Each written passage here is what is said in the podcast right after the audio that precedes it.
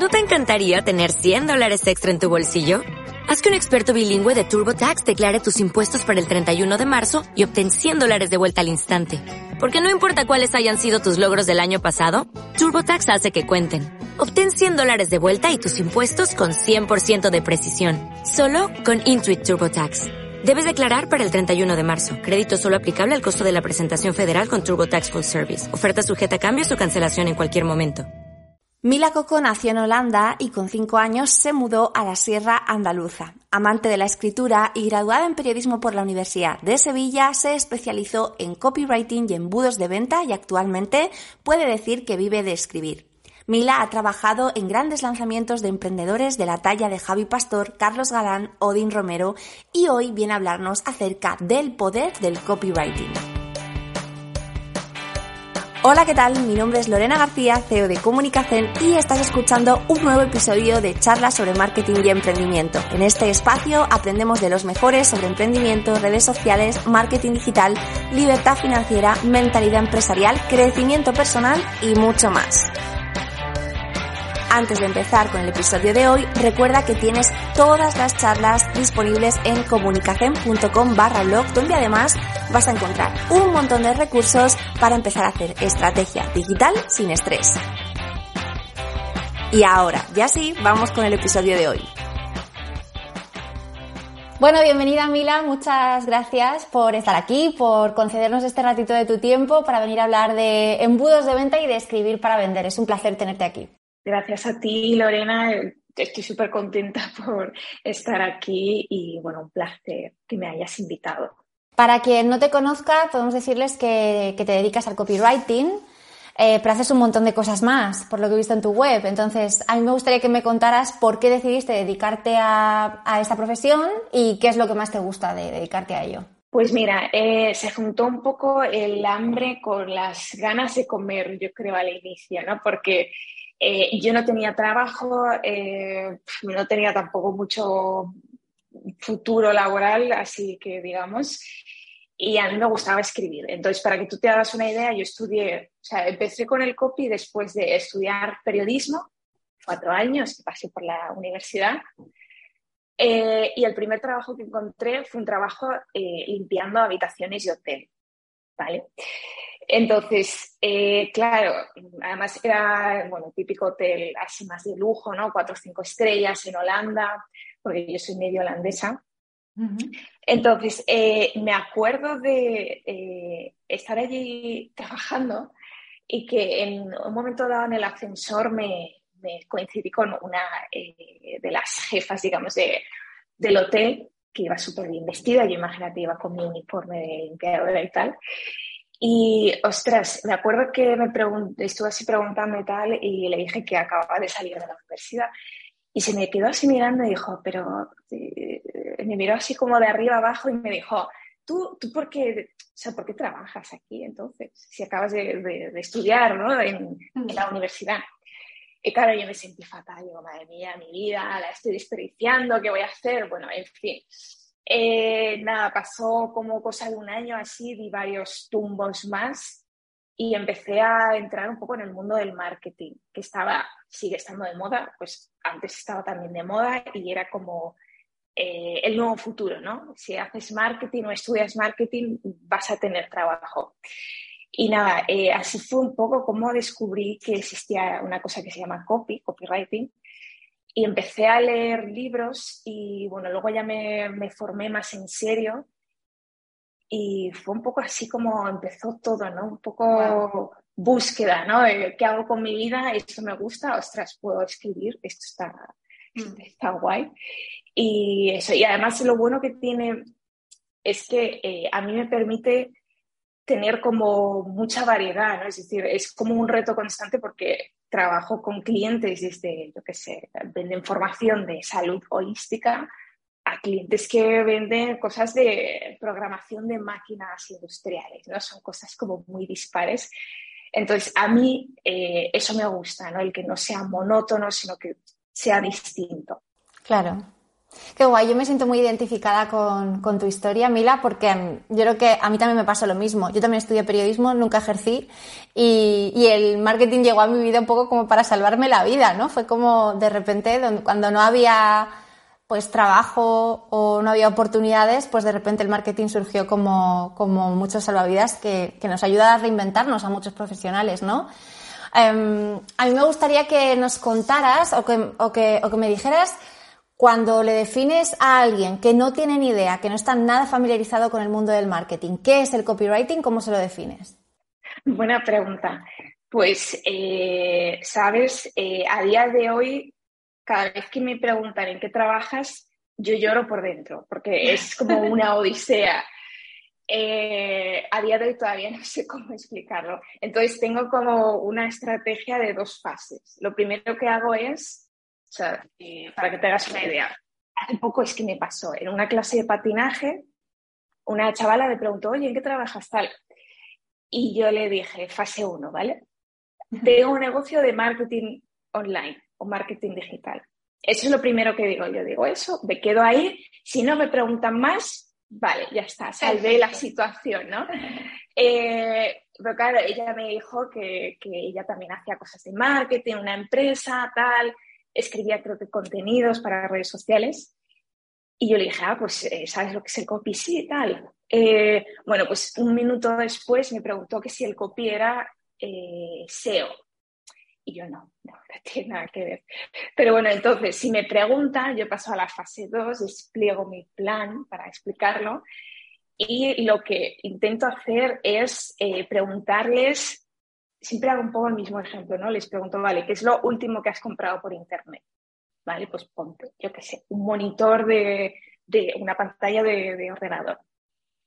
Vale, entonces yo les digo, ok, imagínate que después de comprar ese monitor, te llega un email en el que te dice, oye, qué bien que lo hayas comprado, tal, te da una serie de pautas para que le saques mejor provecho o que utilices el filtro X que tiene ese monitor para no dañarte la vista. Y además te venden un, yo qué sé, una silla ergonómica para que si tú vas a estar mucho tiempo eh, trabajando en la oficina y sentado, pues que por lo menos tengas una postura cómoda, además del super monitor que te acabas de comprar. Por ejemplo, ¿no? O sea, yo me invento algo así. Y entonces es como la forma de mm, coger un ejemplo de algo que ha hecho esa persona, que es una compra, todos compramos, y se lo pongo como en un contexto real, ¿no? Para que digan, ah, pues sí. Entonces yo les digo, ok, pues eso, la persona que hace que compres, la que está orquestando detrás, soy yo, ¿no? La que escribe todo eso, pues esa es la forma que he encontrado de explicar un poco eh, a gente que no tiene ni idea, porque claro, escritura persuasiva escritura publicitaria, claro, eso es claro. chino. Claro, claro. Eh, se ha hecho eh, viral, el otro día vi un audio de estos que se ha hecho viral en los reels de Instagram y así, ah, que, está en inglés pero que es muy, muy gracioso porque dice, ah, cada vez que me preguntan a qué me dedico, eh, siempre termino contando una mentira porque hay tantas cosas en las que me dedico que al final les digo que soy contable y me preguntan, y, claro, dice, cuando tú dices que eres contable nadie te pregunta más, es como soy contable y ya está. ¿Y dónde trabajas? En el sitio donde trabajan los contables, ¿no?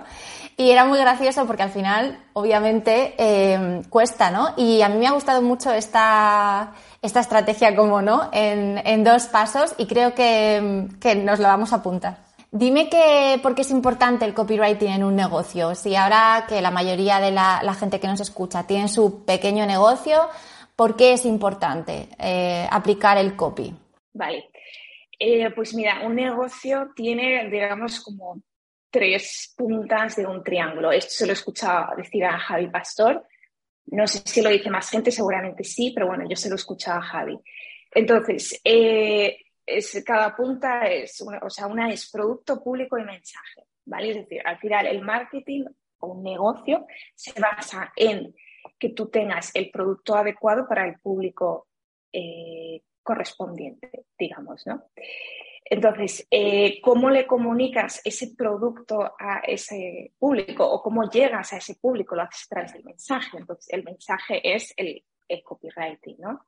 Eh, el copywriting lo, que te permite, digamos, es traducir tu producto en un mensaje, en, un lenguaje que tu cliente entiende y con el que le haces ver cómo le puedes ayudar, ¿no? O sea, cómo le puedes, o sea, me da igual si vendes zapatos o si vendes vasos o mobiliario o lo que sea. Hmm. Eh, entonces, o sea, porque realmente todos tenemos problemas y todos tenemos ganas de gastar dinero en encontrar esas soluciones. Es lo que tiene vivir en, esta sociedad de consumo, ¿no? De capitalista. Entonces, eh, pero aparte de eso, por ejemplo, es que claro, aquí puedo tirarme tres horas hablando de esto. Hay otro triángulo, no sé qué pasa en el mundo del marketing, que todo el mundo lo ejemplifica con triángulos. Eh, yo soy más de círculos, para los que gustan los triángulos. Eh, hay otro triángulo que es de Donald, Donald Miller, que es un escritor, tiene el libro Storybrand, bueno, es muy famoso. Y él lo explica el marketing como eh, también un triángulo en el que hay como tres fases, que es eh, la primera es generar curiosidad, si no recuerdo mal, es decir, tú lo que tienes que hacer es eh, tener una web con un mensaje adecuado que genere curiosidad, anuncios, cosas así.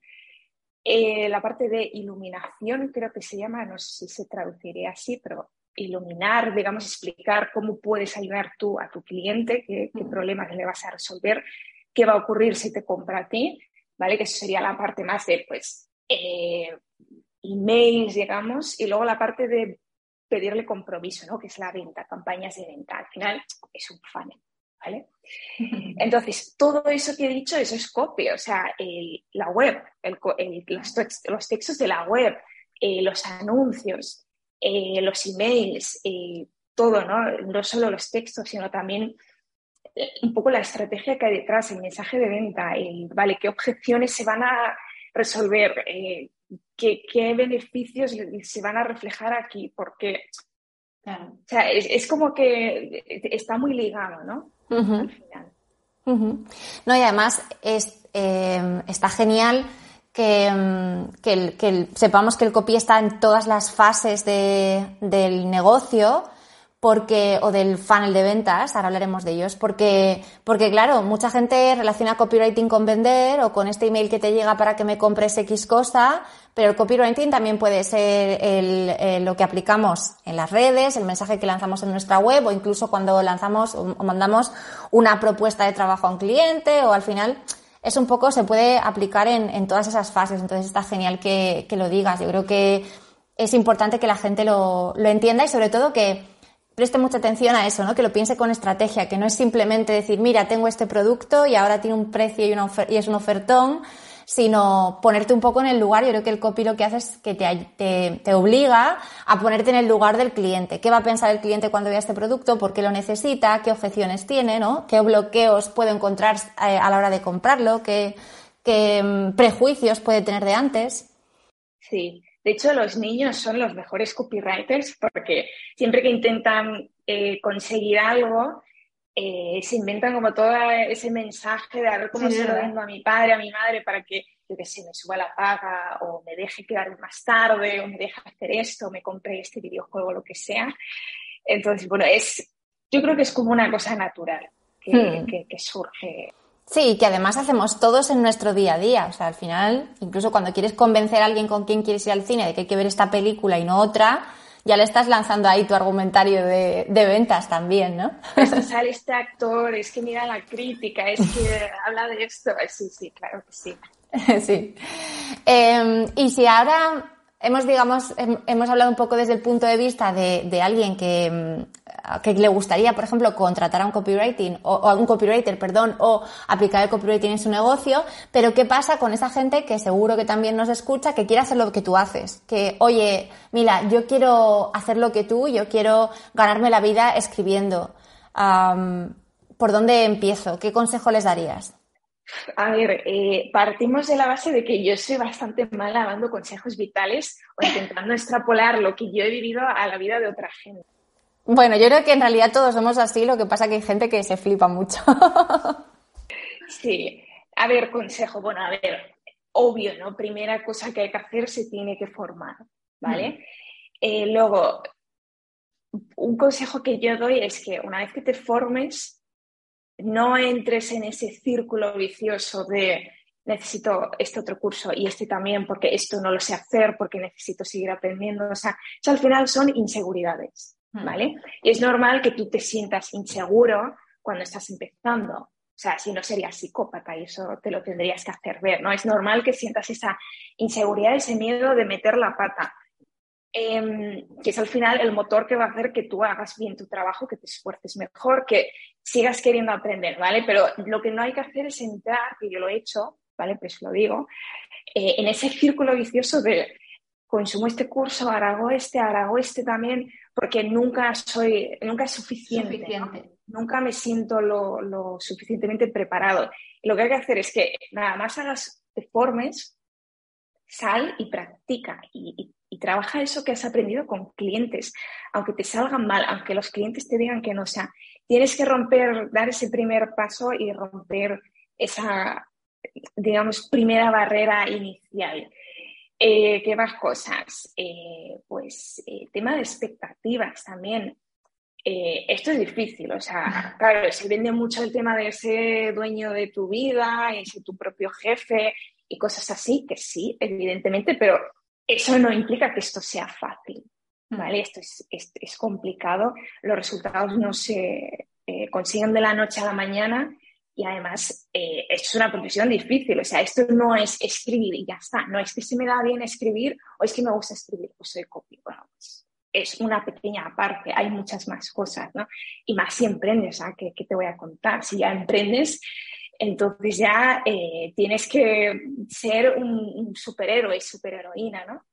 Hmm. Eh, y luego, un consejo así, último consejo que yo daría sobre todo cuando empiezas, primero, no te compares con nadie, ¿vale? Porque tú lo que ves es los resultados o la parte exterior que esa persona quiere mostrar, hmm. ¿vale? O sea, de cara al exterior todos nos va bien, todos facturamos mucho, todos somos súper chachis, pero tú no ves lo que hay detrás y tampoco ves el trabajo que eh, ha hecho esa persona para conseguir eso. Mm. ¿vale?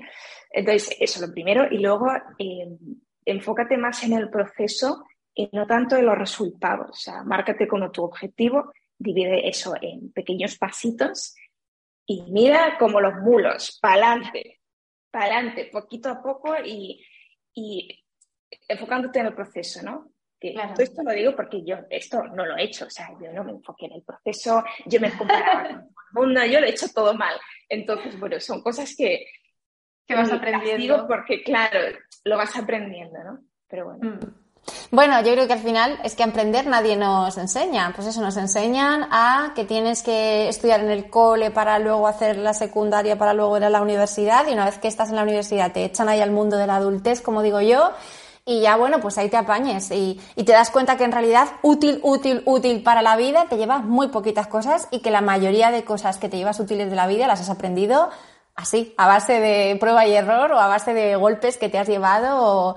Entonces, bueno, eh, eh, están súper bien los consejos al final. Yo creo que también, eh, yo si tuviera que decirle algo a alguien que se quiere dedicar copy, es que, es que efectivamente, que, que vea, que no se quede solamente en esa parte que, te enseñan las, cualquier negocio de, pues en las redes o lo que sea, sino que vayan más allá. Normalmente es fruto de bastante trabajo y normalmente no, es una cosa que te levantes un día y el universo te lo ponga ahí.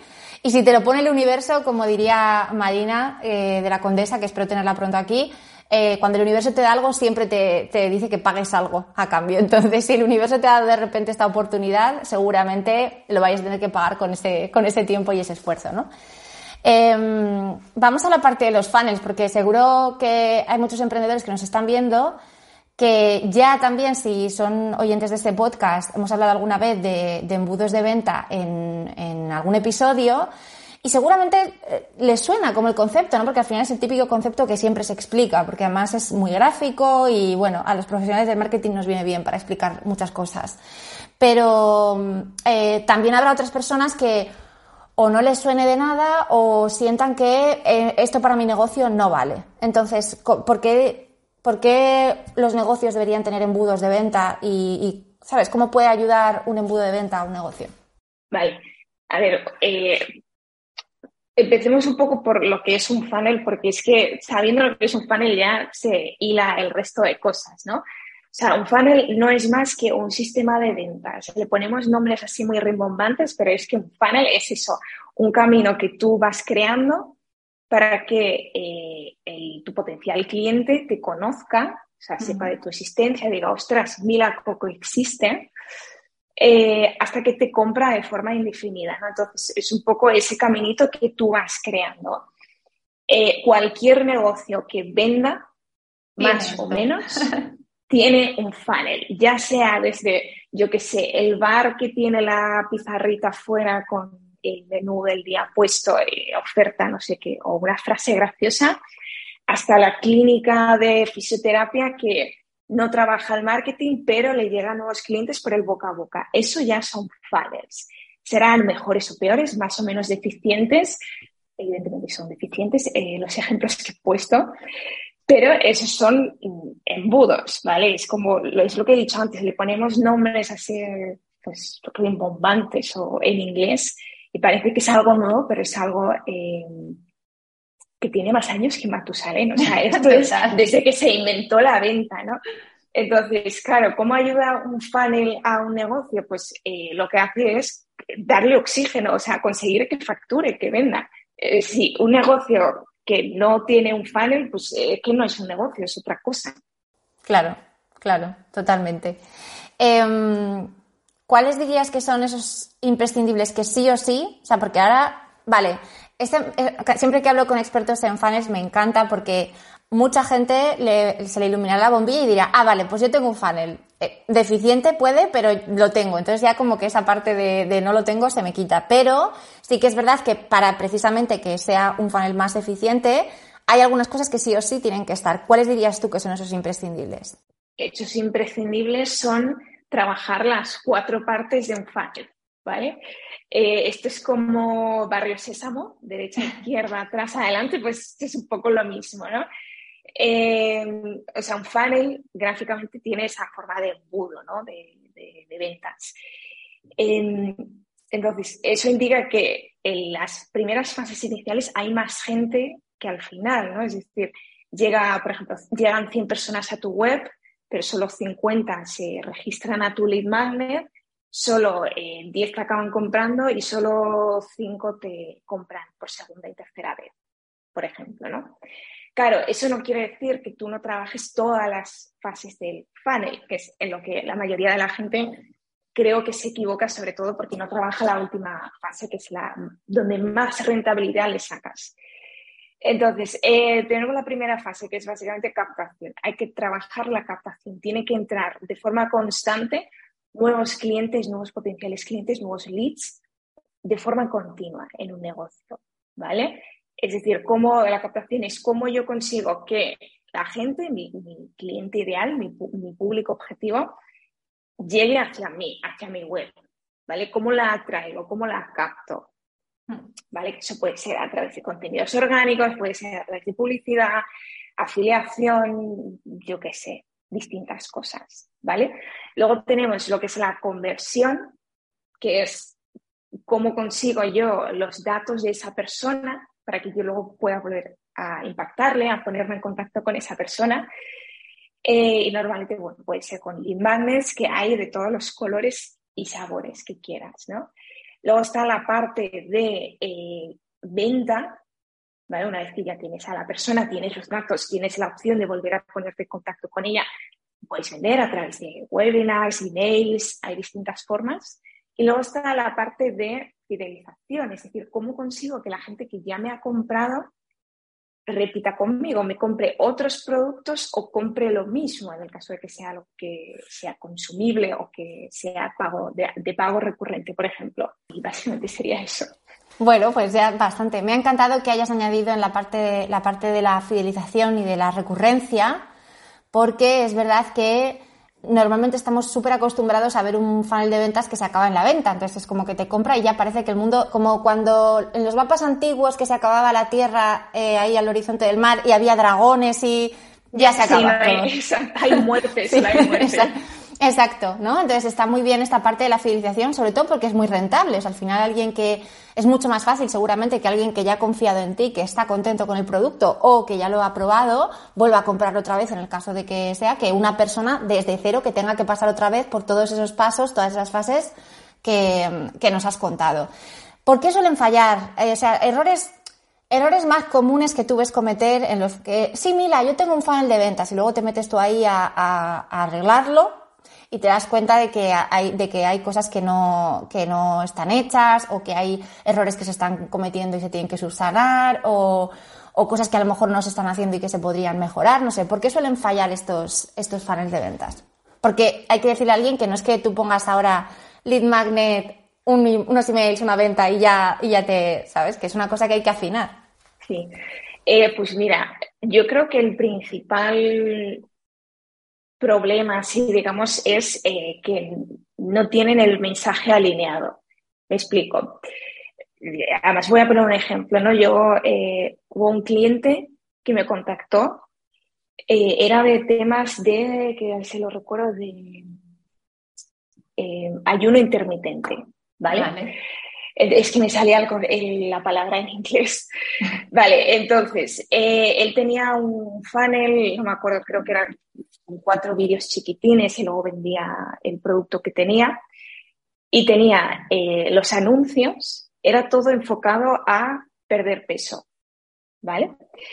Pero luego llegabas, hacías clic en el anuncio llegabas a la página de registro para registrarte a esas cuatro clases y en vez de hablar de perder peso, hablaba de ayuno intermitente, de por qué el ayuno te ayuda con la salud, con, eh, yo qué sé, con el insomnio, con una serie de cosas, pero más enfocado a salud, no a pérdida de peso. Si hablaba algo, mencionaba en, algún momento que te ayuda, digamos, a controlar más el apetito, pero claro, es en plan de, yo hago clic en este anuncio que además atraes a un tipo de público y luego aterrizo aquí me hablas de otra cosa y luego seguramente veré los vídeos y a lo mejor me hablas de otras cosas, eh, tiene que estar todo alineado, tanto desde el inicio hasta el fin.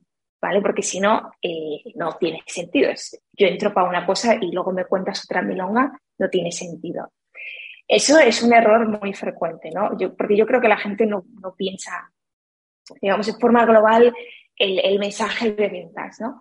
Hmm. Eh, más errores, bueno, temas métricas ahí te podría contar, eh, hmm. podría escribir libros, ¿no?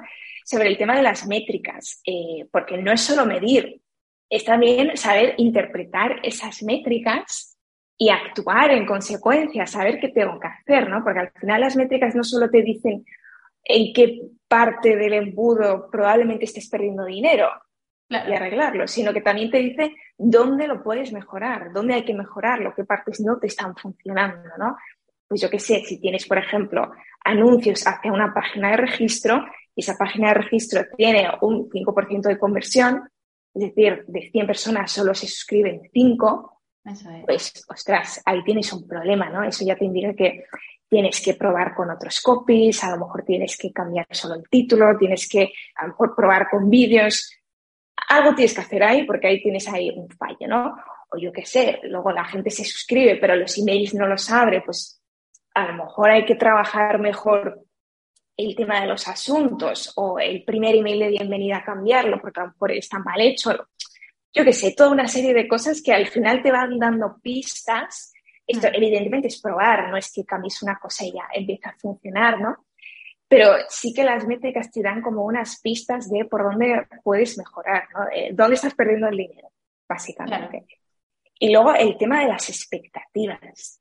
Tío, es que en este sector hay, un problema con el tema de las expectativas muy bestia. Es como que, ahora, yo, lo que tú has dicho antes, ¿no? Yo monto un funnel, monto un lead magnet, unos emails y, ahora, yo ya voy a petarlo, ¿no? Voy a ganar un montón de pasta. Pero es que esto no funciona así, o sea, esto tienes que probar, tienes que testar, tienes que tener paciencia. Claro, eh, la gente espera que los resultados vengan de la noche a la mañana y es que, que no somos fucking Tesla. No tenemos 30 millones para, ahora vamos a generar 50.000 fans o a probar todo tipo de cosas. Entonces, es una cuestión de ir probando y, tener unas expectativas de, oye, esto funciona trabajando y con paciencia, ¿no? También asumir esa responsabilidad, ¿no? De no voy a invertir, eh, pues voy a invertir mil euros, lo voy a dejar ahí todo automatizado y tal, y me voy a olvidar y voy a conseguir 50.000 euros de beneficios. Bueno, pues eh, no funciona así, ¿vale? Porque si funcionase así, yo no estaría aquí. No, es que yo no estaría aquí. ¿Sabes dónde estaría? Estaría seguramente en un casoplón en los Pirineos, ahí en mi supermontaña, vendiéndome, yo qué sé, una margarita y leyéndome un libro de Agatha Christie, ¿sabes? Sin ningún tipo de preocupación en la vida. Entonces también hay que empezar a, tener unas expectativas reales de, cómo funcionan los negocios. Total, total. Y de cómo funciona el, el, digital. Porque yo, a nosotros también nos pasa ¿eh? constantemente y de hecho, eh, pues eso, te, llega, eh, te llegan clientes que piensan que ah, tú contratas una agencia para que te lleve las redes sociales o para que te lleve, te haga los contenidos o lo que sea y eso es, em, eso, claro, llevas dos o tres publicaciones hechas y ya es porque no estamos subiendo esto como la espuma, ¿no? Cuando al final, pues, oye, todas las estrategias se tienen que, tienen que aterrizarse, luego se tienen que testear, luego se tienen que mejorar, luego tal, y al final el trabajo es, es del día a día y, yo siempre lo digo, o sea, si, si tú quieres eh, contratarme para que yo te haga los contenidos un mes, perfecto, lo hacemos, pero que sepas que al final yo los clientes con los que mejores resultados he tenido, llevo trabajando con ellos a lo mejor un año, un año y medio, optimizando cosas, ajustando cosas, cambiando la estrategia una y otra vez, probando cosas nuevas. Y al final, obviamente, eso también yo creo que requiere una inversión y eh, pues eso, como, como tenemos que, que, eso, que asumir la responsabilidad de que si realmente queremos invertir en esto, pues eh, es una, es un trabajo, eh, como cualquier otro, totalmente. Mm. O sea, fíjate, eh, un ejemplo que viene muy al caso. Eh, esto lo dijo, bueno, un gurú copywriter australiano, Daniel Russell se llama, este hombre, que seguramente venderá un montón, más que tú y que yo seguramente, Seguro. Eh, dijo, yo empiezo a generar una relación de verdad con mi suscriptor y, vendo, la gente me compra a través del email, no sé si dijo 105. Es decir, tuvo que mandar 105 emails para que la gente le comprase. Claro. ¿Vale? Y eso él, con su autoridad, con su experiencia, con su lista con la comunidad que tiene detrás, hmm. eh, claro, pues yo tendré que mandar pues seguramente el triple, ¿no? Y claro, ¿qué pasa? Si tú mandas un email o, publicas un contenido al mes, eh, ¿cuántos meses para que, o sea, tiene que pasar 100 meses para que tú hayas mandado 100 emails? Claro. Que no sé cuántos años son, porque no se me dan bien las matemáticas, pero eso es mucho. pues, ¿eh? claro, eh, eh, la cuestión es que esto hay que trabajar, hay que es, es, una maratón, ¿no? Es, es un camino muy, muy a largo plazo. Sí, y hay que hacer. Al final yo creo que todos podemos teorizar muchísimo y todos podemos también, ¿no? Eh, típicos clientes de, no, no, yo conozco súper bien a mi cliente porque le pasa esto, porque necesita esto, porque necesita lo otro, pero hasta que tú no lo pones eso en marcha, no lo pruebas realmente, ah, no sabes si, si eso es así. Tú puedes tener tu hipótesis, que está genial, ya de primeras, hay muchos negocios que ni siquiera tienen esa parte, pero luego obviamente la hipótesis hay que, hay que aterrizarla y hay que probarla. Eh, me gustaría para terminar que nos contaras, Mila, dónde te podemos encontrar, qué podemos hacer si queremos saber más de ti, eh, suscribirnos a tu newsletter, eh, yo ya lo he hecho, y cuéntanos un poco por dónde te podemos encontrar. Sí, pues en mi web, milacoco.com, igualmente si alguien me busca por Google poniendo Milaco me va a encontrar porque no hay muchas personas que llamen como yo. Esa es una marca personal súper potente ¿eh? y encima es tu nombre de tu DNI, hay que decirlo. Exacto.